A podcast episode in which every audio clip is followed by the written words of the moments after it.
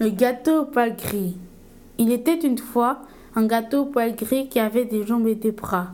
Il se promenait tous les matins à la ferme. Il allait rendre une visite à Monsieur Cochon, son ami. En réalité, Monsieur Cochon était mauvais et ne voulait que manger le gâteau. Un jour comme les autres, Gâteau au poil gris est allé à la ferme. Il ne voyait pas Monsieur Cochon. Monsieur Cochon, qui se cachait derrière lui, lui a sauté dessus pour le manger.